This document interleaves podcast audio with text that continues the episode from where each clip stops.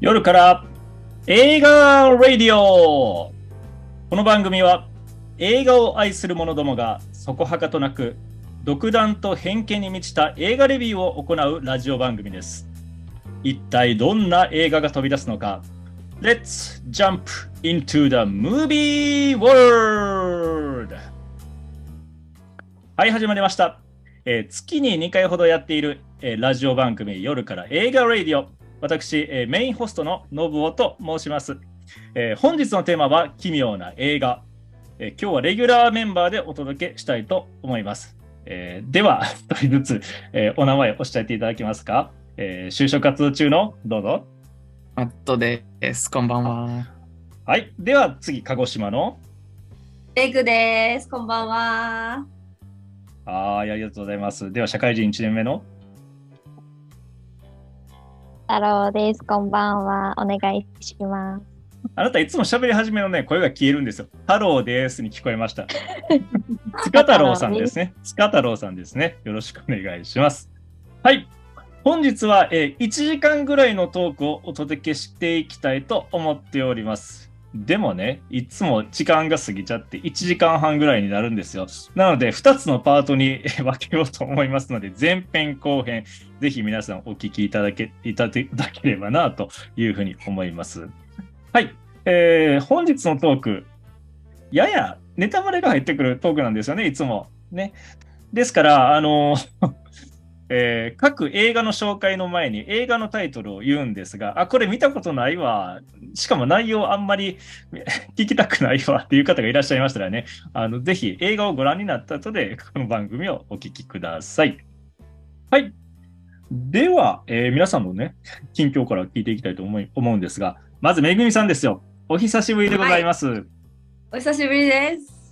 先月おやす先月お休みだったのかな、私。先月お休みでしたっけ？そうです。もう寂しかったですよ。先月お休みでね、約2ヶ月ぶりぐらいにここにいらっしゃって。皆さん元気でしたか？何やそれ。元気でしたか？い 何ですかや本当になんか、あ、そう、あのーこの映画ラジオでも話させてもらったんですけど、無事はい。にはい。3月19日にミュージカル大成功、え幕を閉じまして、イエーイはいはい劇場でですね、ありがとうございました。応援してくれて。はいはい、お疲れ様でした。なんかそれが終わって久しぶりのズームなんです、私。あ、そうか。ズームする必要ないもんね、普段。あんまりそう、もうめっきりなくなって、うんうんそう、だからなんかすごい久しぶりなんです。こんなね、つかつか太郎も今頭になんかつけてるけど、あそういうのがあるんだと思って、最近のズーム。そう。あのー視聴者の皆様、これはズームを使って、えっと、4人でね、別々のところからあのつないで収録をしておるので、えー ビデオフィルターなんかでね、顔を勝手に装飾したりなんかしてるんですよ。はい。めぐみさん、ね、2月に来てくれた時には、この人ミュージカルの公演を3月に、えーややられまして、練習が佳境だったんですよね、2月の時には。で、その時には、そうそうですね。そうそうそう。で、鹿児島にお住まいなんだけれども、ミュージカルの稽古が福岡であったものですから、その時は泊まりで行ってらっしゃって、で、稽古が終わって、その晩に収録があって、で、その次の日もまた稽古っていう、すごいハードなスケジュールなところに来てくださったんですよ。顔がもう覚えてますよ。もう顔がぐったりしてて、起きてます？起きてます？っつって。しかもあの日、あの日ですね、練習終わりの一人でホテルで、まあ、この映画ラジオに参加しようと思っていて、はいはい。コンビニでおおお酒をね、少し買って帰ろうかと思ったし、まあ、まあ、間に合わなくて時間が。はいはいはい。もう本当にちょっと切れてた。ちょうどそれが切れてたんですね、私の中で多分。で終。わって終わって速攻目の前のセブンセブンさんに行って、えーうん速攻買いましたアルコールですね。はい、お疲れ様でした。本当にね、あの時来てくれて嬉しかったです。ありがとうございました。最初の方にね、あの時の2月の時の収録は、えー最初にめぐみさん以外の2人ぐらいが、えー作品のね、レコメンドを喋って、で めぐみさん自分のパートがく来るまでシーンとしてる顔死んでるわけですよ。で、自分のパートになったらね、エンジンかかって、その時だけすごい喋ってましたが、ね、集フランス中、いや集中してたんじゃないですかね、多分話に。嘘だ何をちゃんと聞いちゃんと聞いてたんだと思う。そうか、そうか。何はともあれ来てくれてありがとうございます。ありがとうございます。はい。僕はね、えっ、と、めぐみさんが、あの、お出になった、えー九州、コモンビートの九州公演ね、ミュージカルなんですけれども、ちょっと行くことができなかったので、まあ、オンラインではね、あの、配信は見たんですけれどもね、めぐみさんにまだリアルで会うてないんですよ。もうそう3年ぐらいの知り合いなんですけれども、九州、今年は必ず行きますから、待ってます、会絶対。ってください、僕に。絶対ですよ。はい。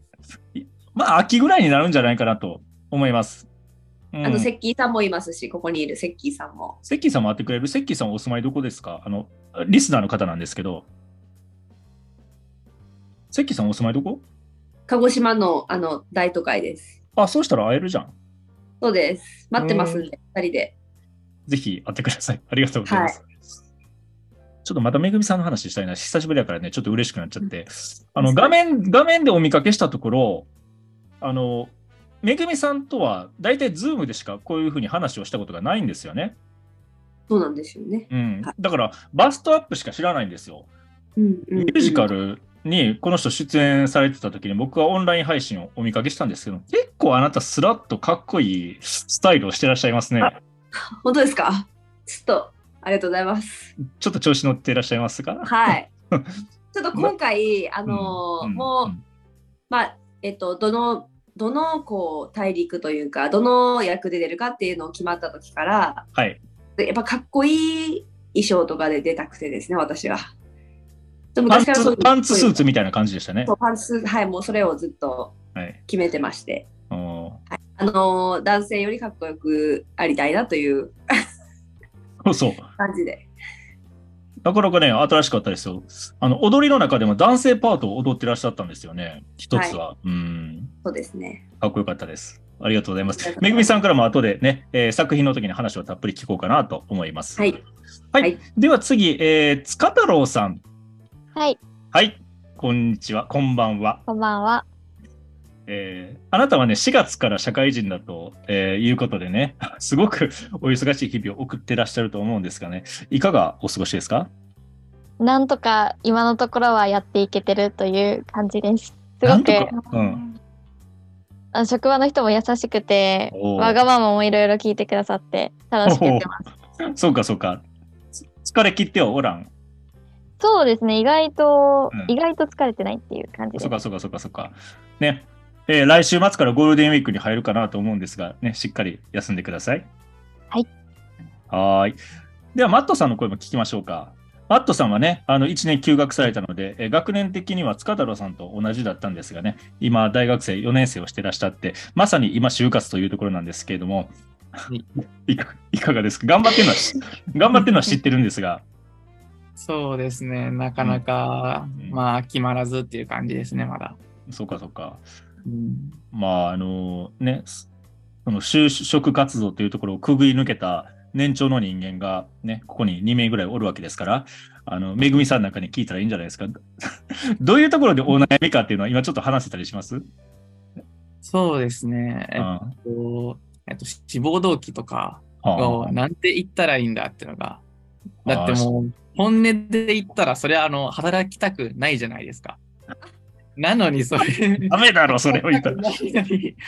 どうやって。そこから、そこから何かを絞り出す、絞り出して言わないといけないよね。志望動機うんね。野菜ジュースのように。確かに。そうなんですよね。それも分かってるんですけど、やっぱりその、うんえうんひねり出してもやっぱ、うん。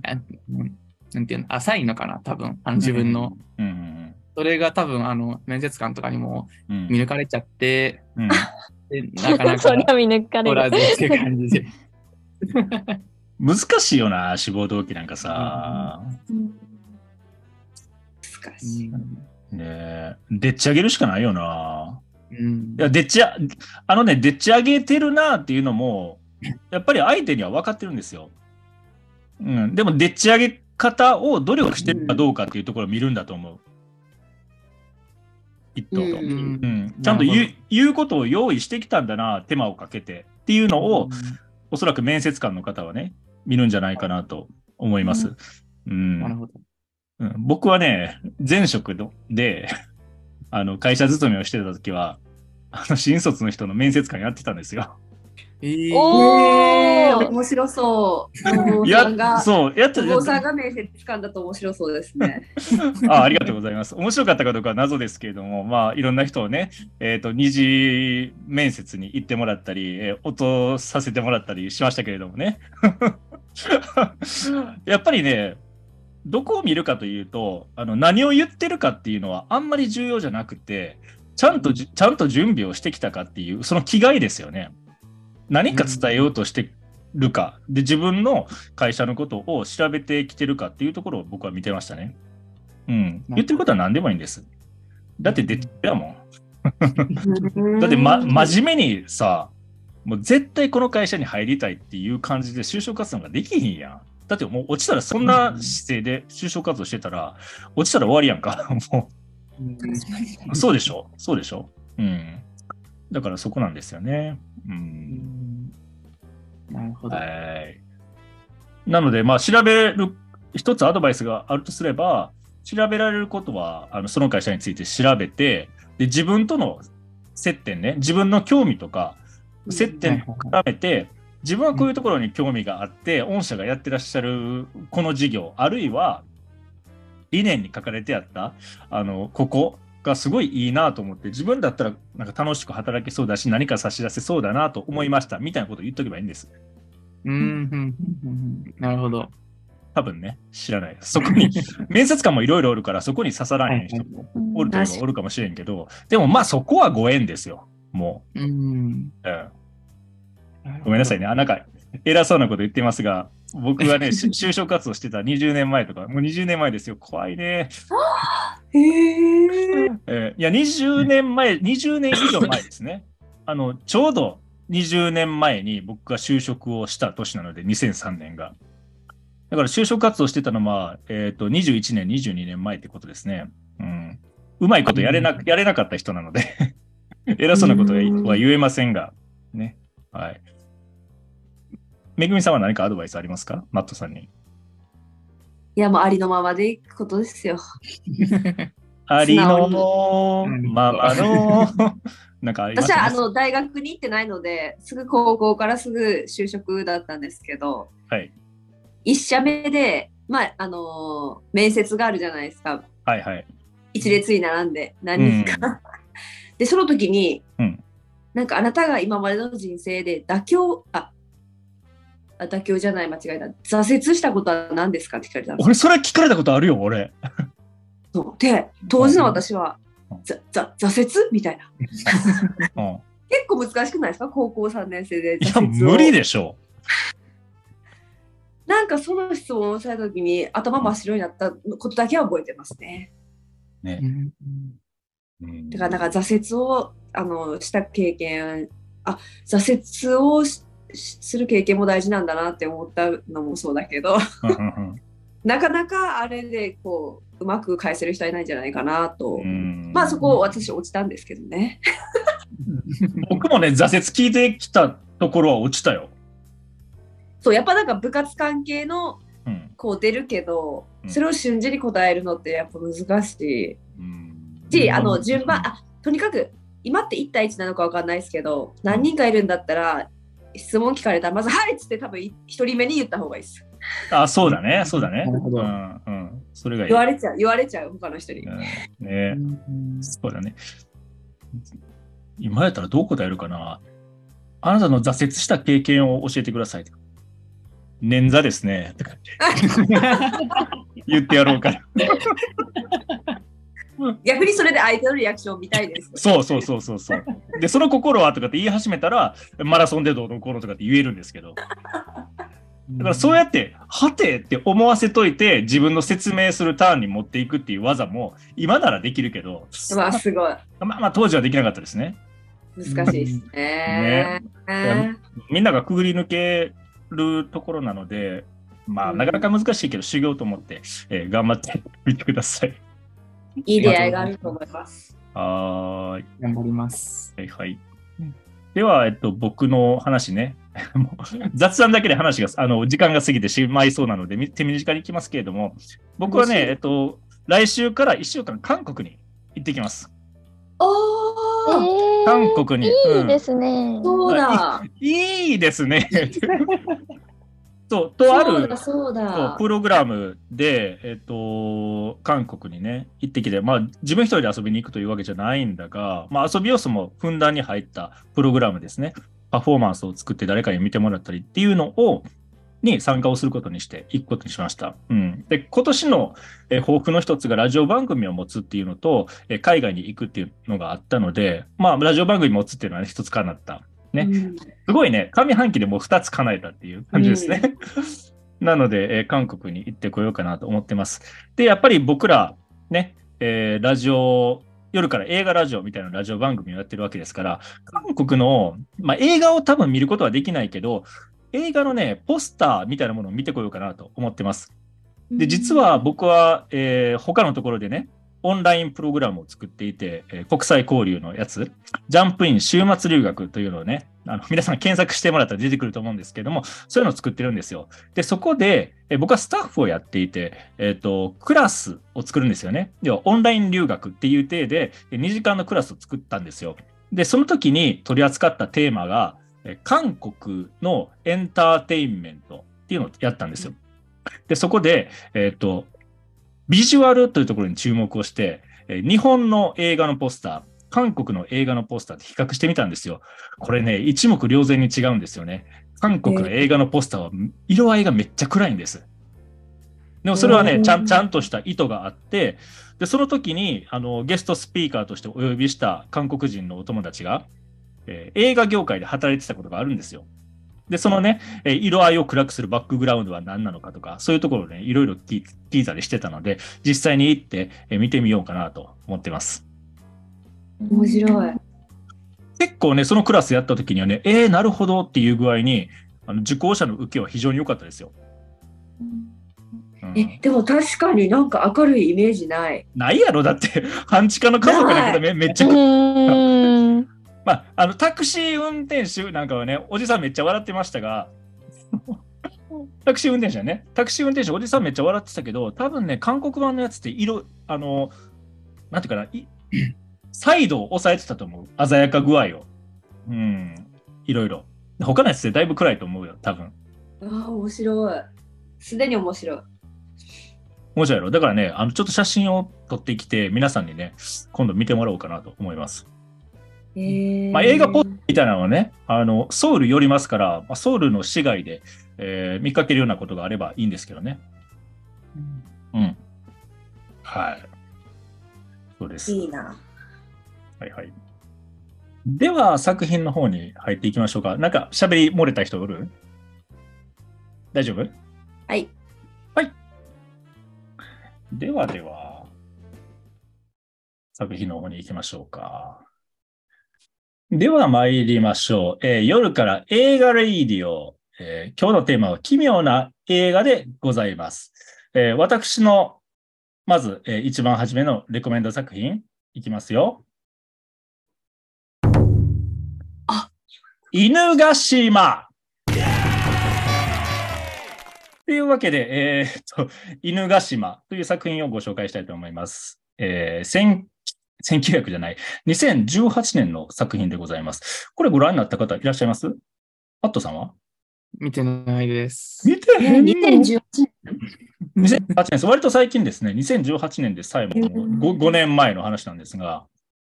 はい。あのね、これ、まず、えーどんな話か、ね、えー映画 .com からあらすじを、えー皆さんに聞いていただこうと思います。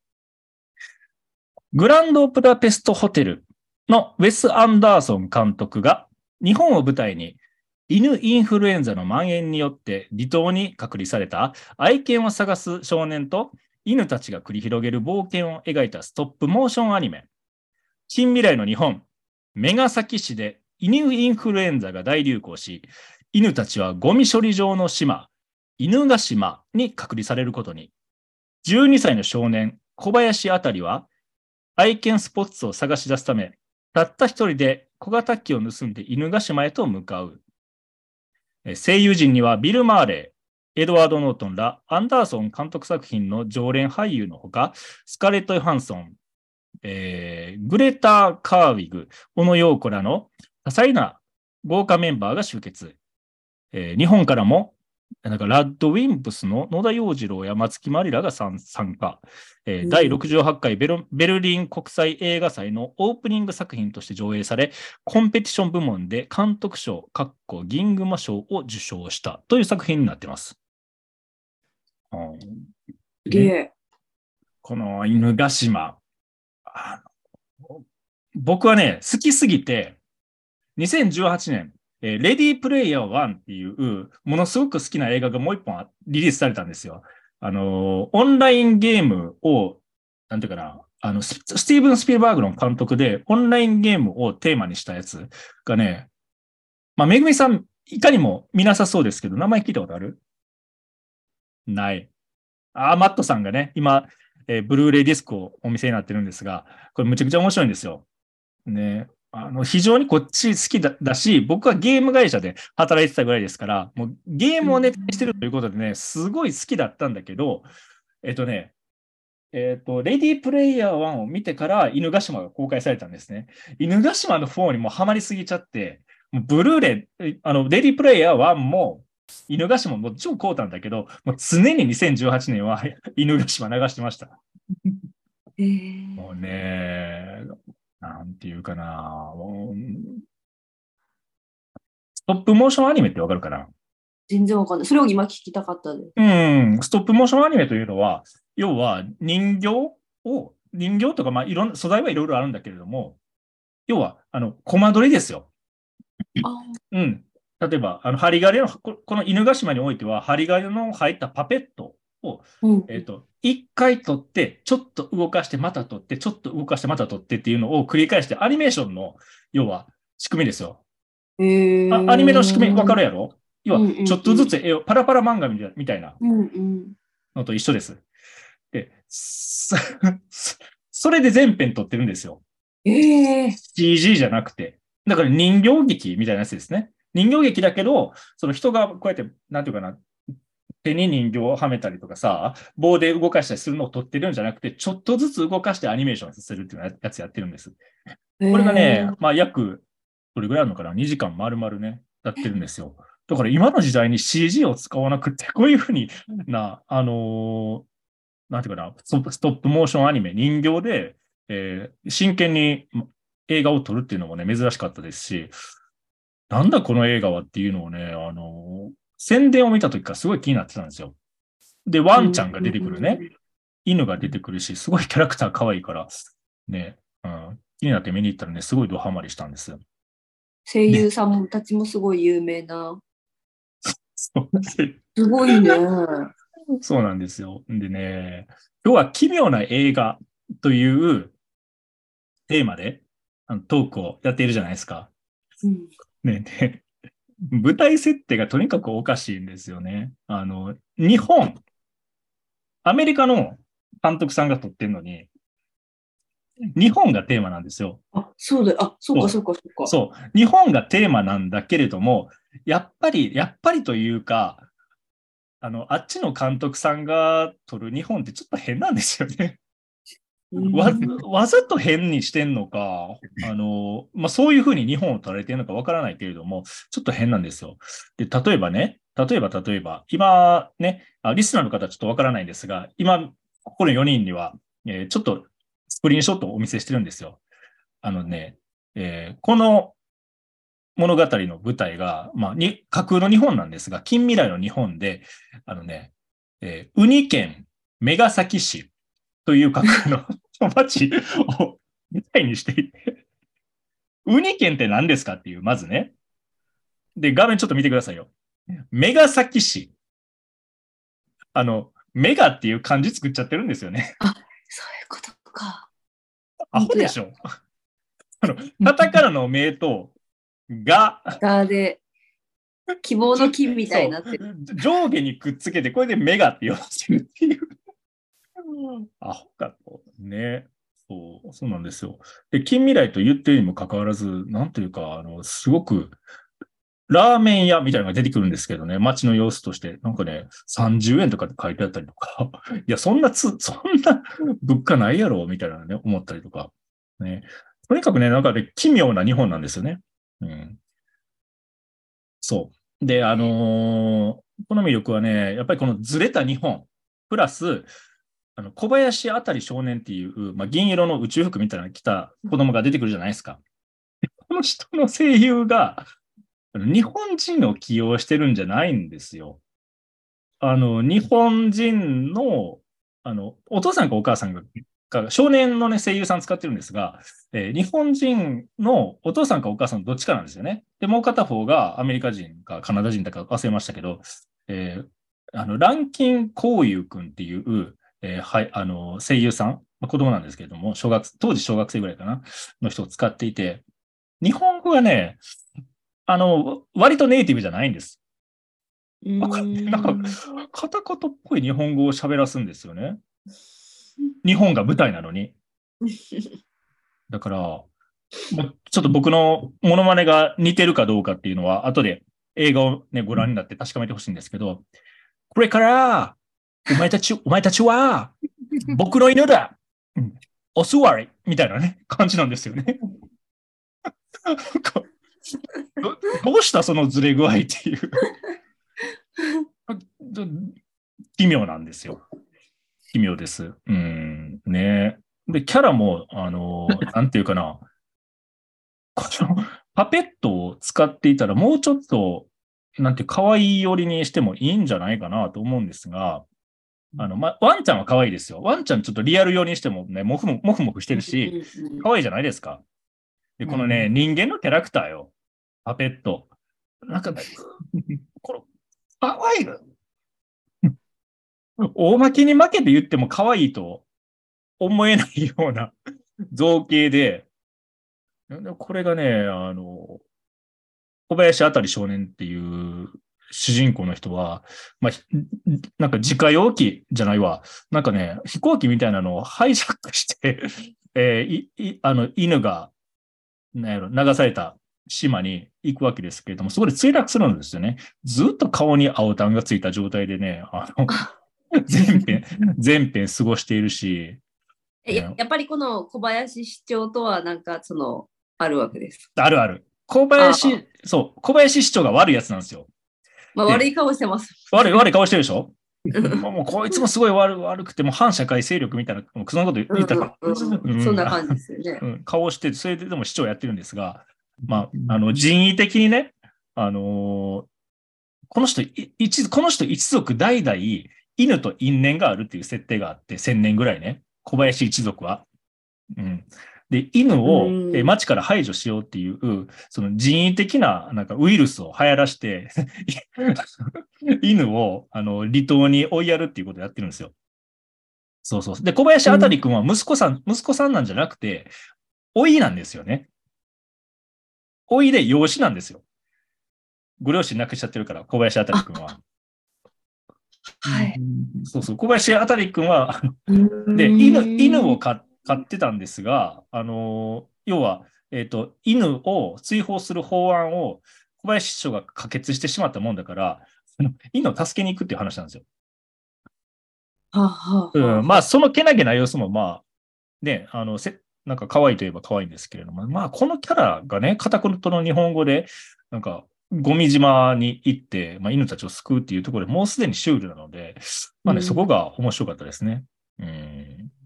で、まあ、ストップモーションアニメで、このフィギュアというかミニ、ミニチュア感みたいなのが出て出てて、まあ、それを見るだけでも、まあ、面白いですよね。でさ、なんでこんなに、あのースストップモーションアニメと、えーこのキャラクターに燃えるかというと、ちょっと考えてみたんですが、昔皆さん、あの、子供の頃って、どんな番組見てらっしゃいました？例えば NHK 教育とかいろいろあるじゃないですか。うんうんうんめぐみさんだったら分かってくれるかもしれないけど、ポンキッキって知ってる？うん。うん。めっちゃ見てましたね。世代です。えポンポンキッキ知ってます？この2000年生まれの方々。本気聞いたことはあります。お、聞いたことあるんだ、あな。聞いたことある感じか。うん。ポンキッキ。そっか。そうなんですよ。ポンキッキね。開けポンガチャピンとムックですかあ、そうそう、ガチャピンとムック。よく知ってるやん。ああ、はいはいはいはいはい。ガチャピンとムックのやつです。そうそううんうんうんそう。それが登場するやつなんですが、うんあの、そう、その番組があって、そその中にね、結構、ちょいちょいミニコーナーみたいなので、粘土がぐにゃぐにゃ動くようなアニメーションがあったんですよ。にゃで何？にゃあ、ニャッキはまたあれかな？別のやつか。にゃっきって知らん。ニャッキこれってポンキッキーズだっけの NHK です。あ、NHK だ、NHK だ。にゃっきはもう完全に知らないわ、僕は。え、マット知らない？えこれあれだよね。あの、幼虫、そうです。幼虫何。何それ？後で調べます。へえ、にゃっき。え、これもストップモーションじゃないですか？そうそうそう。なんかね、だから子供の時に見てた番組に登場したやつがさ、まあ、粘土がぐにゃぐにゃ動いてったりとか、なんかそんな感じでね、あのー大したセリフもないんだけど、まあ、そういうふうに視覚的に面白いアニメーションを僕はずっと見てたわけ。だからね、なんかそういう思い出をがあるのか、あの見てるだけでね、ちょっと楽しい部分はあるんですよ。うんうんね。そうなんです。で、これのね、あの、設定、設定じゃないわ、メイキング動画みたいなのがあって、まあ、ブルーレイにも入ってるし、YouTube にも起こしてたりするんだけれどもね、もうそれはそれはすごい、あの、労力を費やして作られてるんです。だってこれ、これが動いてるように見えるために1秒間何コマって作ってるわけ。それを2時間作るわけですよ。いや、すごい、すごい。すごいよ。で、セットも、もうセットもすごい数なんですよ。うん。で、シーンごとにセット作らなあかんから。うんうん。うん。それでね、えっと、具体的な数字は覚えてないけれども、キャラクターが喋ってるように見せるために、この口のところがパコって外れるようになってる部品が。うん。で、その、口の動きだけでも何十個ってあるんですよ。うーん。そう。うんもうそれをいちいちその人形職人がね、型取ってペイントして作ったりするっていう。ね。で、この犬のアニメーションも結構すごくって、まあ、犬が走ったり喋ったりするアニメーションだけじゃなくて、手が風で揺れてるのよね。それもね、いちいちいちいち動かして取って、動かして取ってっていうのをね、繰り返してるわけですよ。うんだからね、もうその努力だけでも想像したらね、あ、これ見れてることがありがたいわという気持ちになってくるんですね。うん。はい。で、他にもね、あの、売りポイントはいっぱいあるんですが、あの、この犬ヶ島っていう映画は、ウェス・アンダーソンっていう監督が撮った作品なんですよ。ウェス・アンダーソンの作品見たことある？マットさん。ないですね。え、ないの？あんた結構有名なとこ外してんな。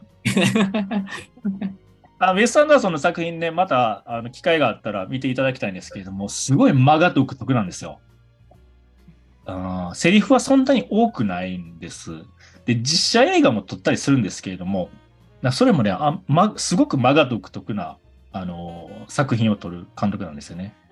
うん沈黙も多いんだけどね、なんか、なんていうんかな。まあ、これはね、見てもらわないとわからないんですが、ね、シュールです。ね。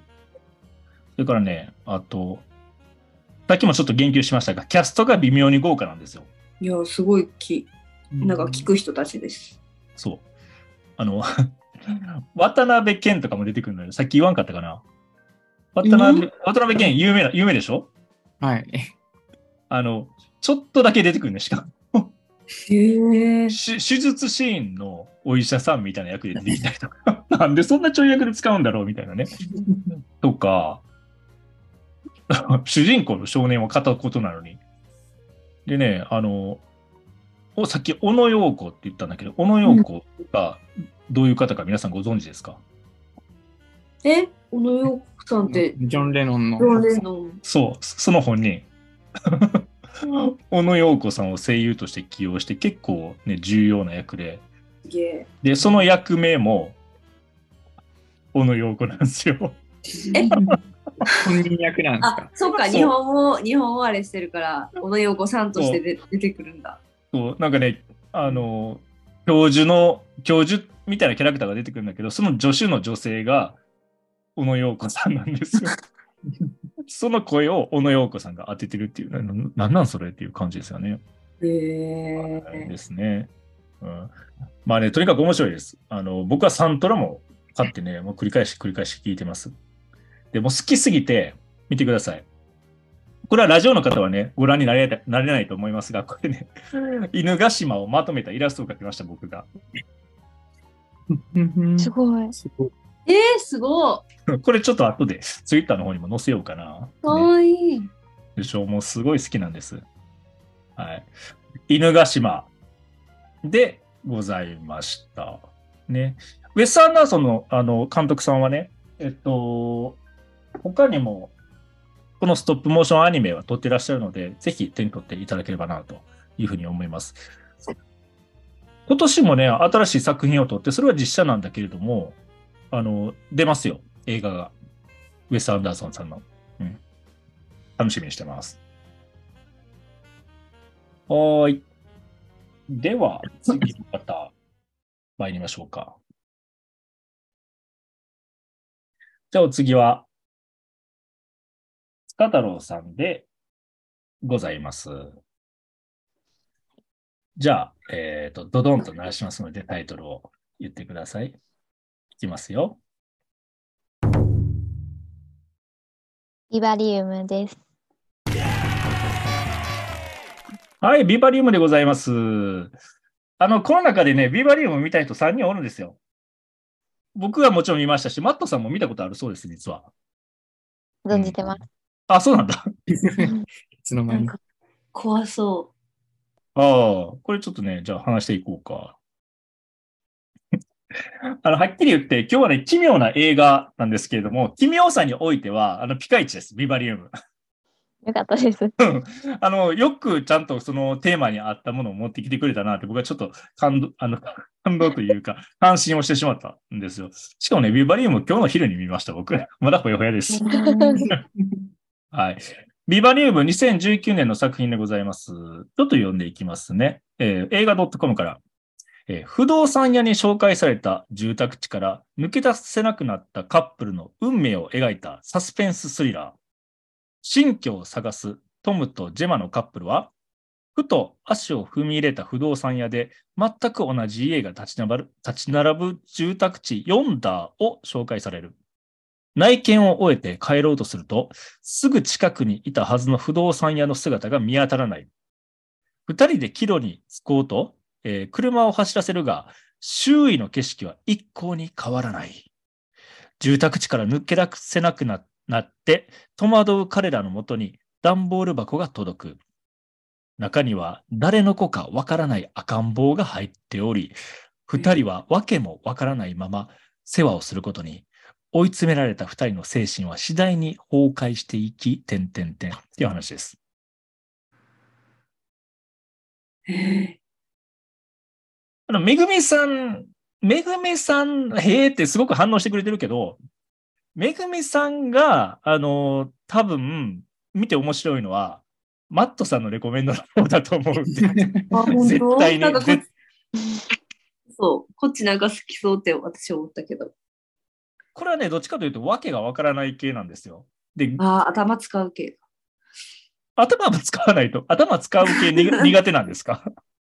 あ、あ、登場人物が多いのが苦手です。登場人物少ないですよ、これは。あ、じゃあ多分割といけると。なんならめ、うんなんならめっちゃ少ない。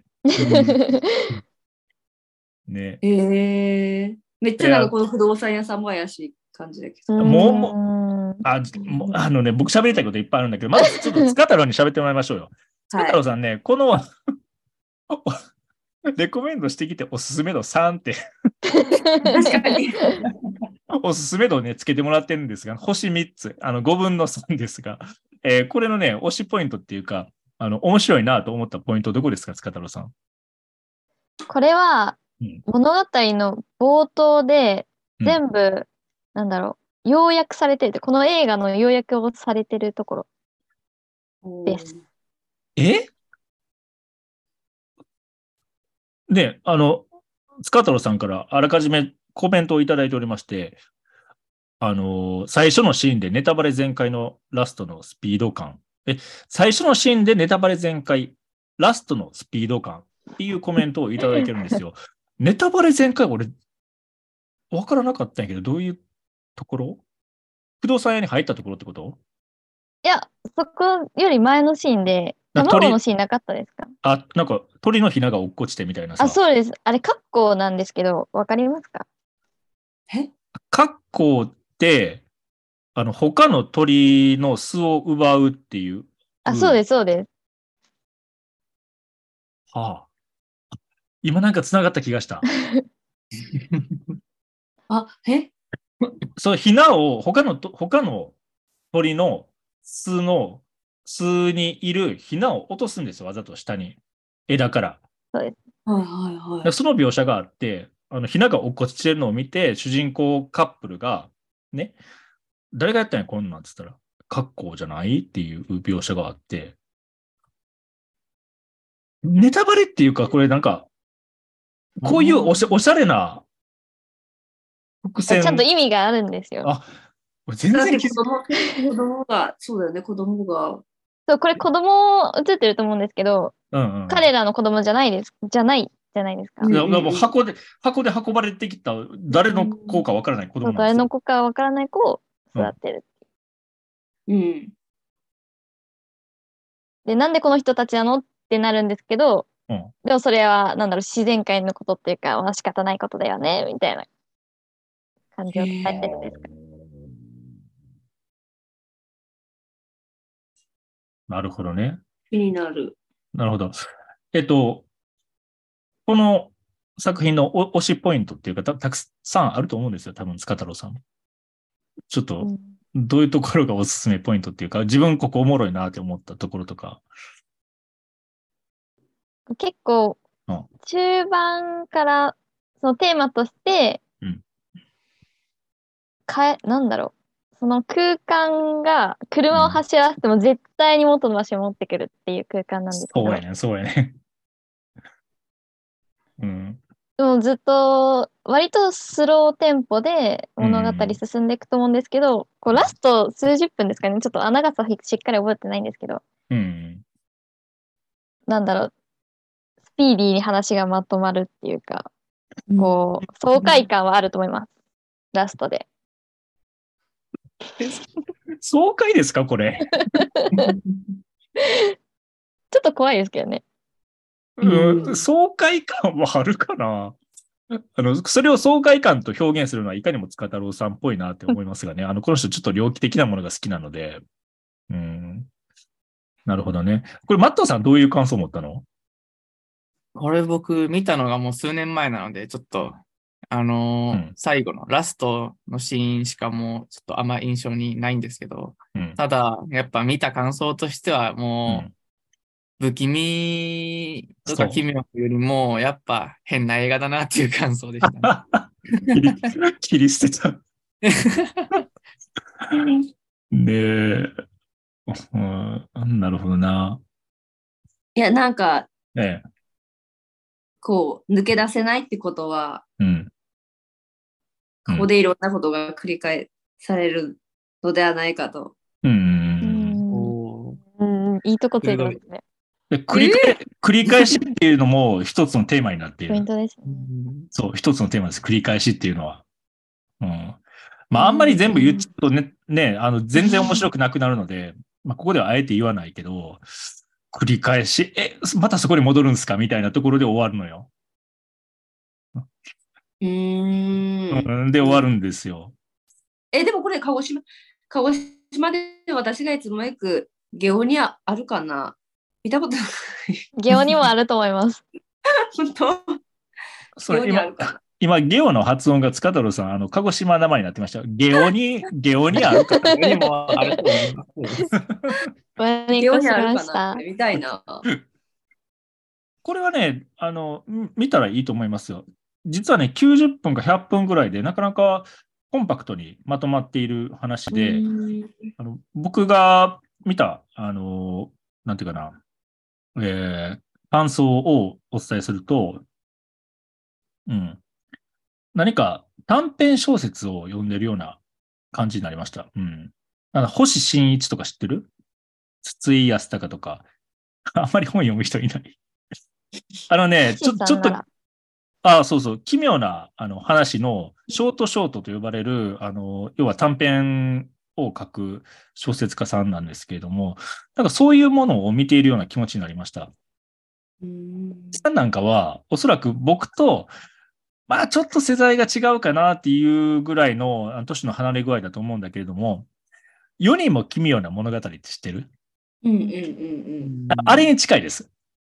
世にも奇妙な物語は30分程度で奇妙だなーって思えるような話がね、オムニバス形式でえ放映されておったんですが、まあ、それに近い部分はあるね。うん。そうですね。だからね、意外と訳が、あの、わからないことで、なんじゃこりゃっていうのはあんまりなかったんですよね。割と楽しんだんですよ、僕は。えーうん。それでね、あの、まあ、好きかどうかっていうと、なんていうかな。まあ、不気味ですよね。うん。このカップルがね、出てくるカップルが、あの、家を探すんですよね。うん。で、入った不動産屋さんの、あの、エージェントっていうか、家を内覧させてくれる人とかおるやん。うん。まに乗せてくれたりとかさ、で、こっち行きますよ、つって。でも、この人がもう速攻不気味なんですよね。うん、だって不気味だもん、この写真。そう、そう今写真ね、皆さんに見せているんですけれども、不気味なんですよ。もう喋り方もすごい気持ち悪いし、もうそこでやめときゃいいのに。なんか急いでたのか、えー僕はね、あの、家探しを、まあ、ふ皆さんまだ経験ないから、まあ、マットさん、塚太郎さんはないから、メグなんかはあるかもしれないけど、まあ、不動産屋さん行ってね、あの部屋部屋を紹介してほしいっていうようなとか、あるいは、あの、僕は、あの、お家をね、建てるときにいろんな不動産屋さん回ったことあんねんけど、あの、気持ち悪いやつが出てきたら絶対嫌やもん。うん、に。ね、なんですよね、これはね。気をつけようって思いますもんね。そうそうそう子供この子供も、子供もなんかあるやろなって思うけ子供はね、あの、拾った子供です。拾った子供っていうか、段ボール箱に届けられた子供なんですよ、これ。ど。うんうんうんうん。そう。ね、子供もね、話が通じないんですよね。言葉喋って、こ言葉喋ってるんだけど。ギャーみたいな感じでた確そうか騒いでましたよね。そうそうそうそうそうそう。お腹空いたら絶叫するし、嫌なことあっても絶叫するし、みたいなね。もうなんかね、不気味なんですよ。で、夜な夜なテレビつけて、もう、もう奇妙な模様ばっかりが表示されるテレビ番組を見てるんですよ。えー、わかった何が？言わな、いけど。わかった何が分かったの？私はこの映画のうん。内容、内容っていうか、こういうことかなっていうのを今自分で、はい、考えました。ぜひ確かめてみてくださ見た、見て確認します。こえ、う、こ何がうじゃないかって、私が今予測を立てたので自分の中で。あ、そう。はい、それが合ってるかを確認します。今度見て。なるほどね。はい。あ、そっか。い。うーん、ね。まあ、不気味は不気味で、訳がわからんなっていうところも残しつつ、後味がいいか悪いかっていうと、どっちかというと悪いけど、そうやけどデザインはね、なかなか良かったですよ。あの、この、うんあのね、同じ間取りの、同じ外観の家が永久に並んでるんですよ。あもうそれだけで不気味だもん。そう、この住宅地から出られないくなるんです。うんうでん。、どんだけ行っても、どこ、どこで道曲がっても、この、なんやろ、9番地っていうところにたどり着くんですよ。ゆうこ。キモいやろ？で、あの、最初ね、あのー要は内覧してくれた業者の人がいなくなったから、これなんかおかしいぞって思って、自分らの車はあるわけだから、ね、家、あの、道路のところに止めてたからね、帰ろうとするんですよ。うん。で、どう、ど、どっちから来たっけっていうふうに、いろんな道行くんだけど、絶対9番地に戻ってきて、どういうことだって思って屋根の上に登ったら、もう地平線まで同じ家が並んでるんですよ。へえ。これはやべえってなるんです。で、その眺めが、なんというか、並んでる家がね、なんというかね、このデザインはなんとなく可愛いらしいところがあって、あのプラモデルで、プラモデルで作ったみたいな感じの、なんかフィギュアっぽいんですよね。うん、で、浮かんでる雲もなんかファンタジーっぽいし、なんかそのね、デザインみたいなところと、あと色調が、どこか絵本みたいなデザイン性を持っていて、なんかそこういう本を読んでいるような気持ちになってね、僕はね、なかなか嫌いではなかったです。うん。ですね。うん、あとね。まあ結局出れるか出れないかみたいなところは映画をご覧になっていただくといいんですけど、あの、もうで、で、まあ物語の中ではね、まあ出られないことに気づくわけですよ。でもまあすぐに出られたら、もうそれで話成り立たへんから、まあ出られへん日々が続くわけですよね。もうだんだんこの人たちのね、精神がやられていってる壊れていくんでしょうね。やられてってる感じが、もういたたまれないっていうか、もうね、そう。で、食べ物はね、なんか段ボールで届けられんねんけど、届ける、届、あのね、道路で待ってても段ボール来ないんですよね。家の前にいつもく段ボールが来んねん。食料とかの。生活必需品とかの。見てるときは来えへんのに、家の中入ったらね、段ボール置かれてるっていうこの不気味さ。えー、すごい嫌じゃない？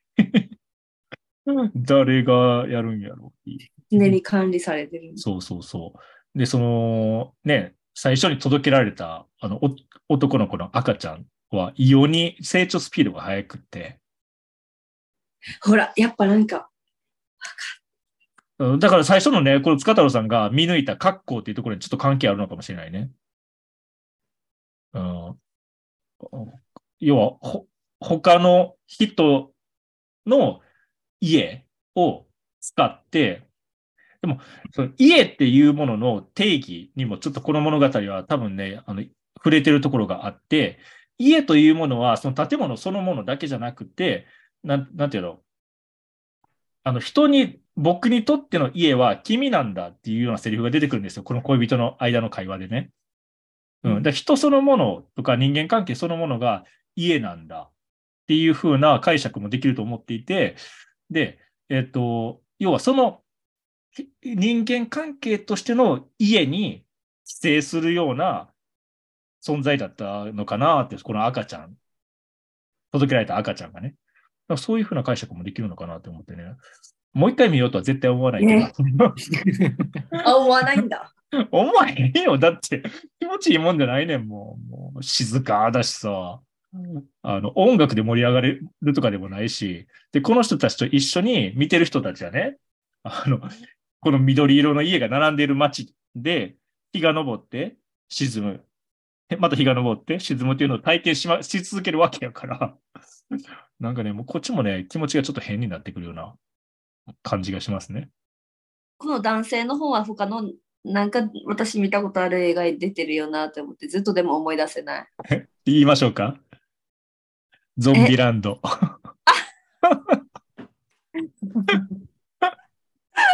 それか。そう。ああんたゾンビゾンビもんはいっぱい見たことあるから、だから見たことあんねやろ？最初から出た時、あれ？男の人どっかで見たよなって思って。ゾンビランドに出てきました。ゾンビランドでしたか。はい。主人公ですよね、きっと。主人公、主人公。ゾンビランドでは主人公でした。あ、でし思い出しました。あれを、だからなんか親近感があったんだね。あ親近感これですか？感じる。ゾンビランド割とコメディでしたよね。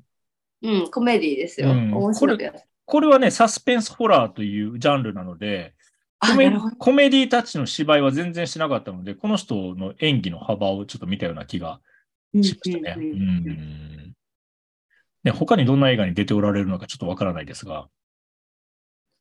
ね。なんちゅう、ジェシー・アイゼンバーグさんという方ですね。え私は多分好きだと思います。この、まだ見たことはないですけど、こういうーうんやつ。うんあとなんか人間が壊れていくとかも結構好きですし。これ今の発言だけ切り取ったら結構やばいですよね。人間が壊れていく様も結構好きですし。も うもう存じ上げておりますが。だから塚太郎と同じ多分そういう感覚は持ってると思う。ですか はい。じゃあ、塚太郎さんのビバリウム、こんな感じですかね。はい。ありがとうございました。でも、いいもの見せて見せてもらいましたよ。僕は自分で絶対選ばないようなジャンルだから。うんうんうんうん。ね。Amazon プライムで400円で、えーレンタルをしておりますので、はい。ぜひ皆さん興味が出たらご覧になってみてください。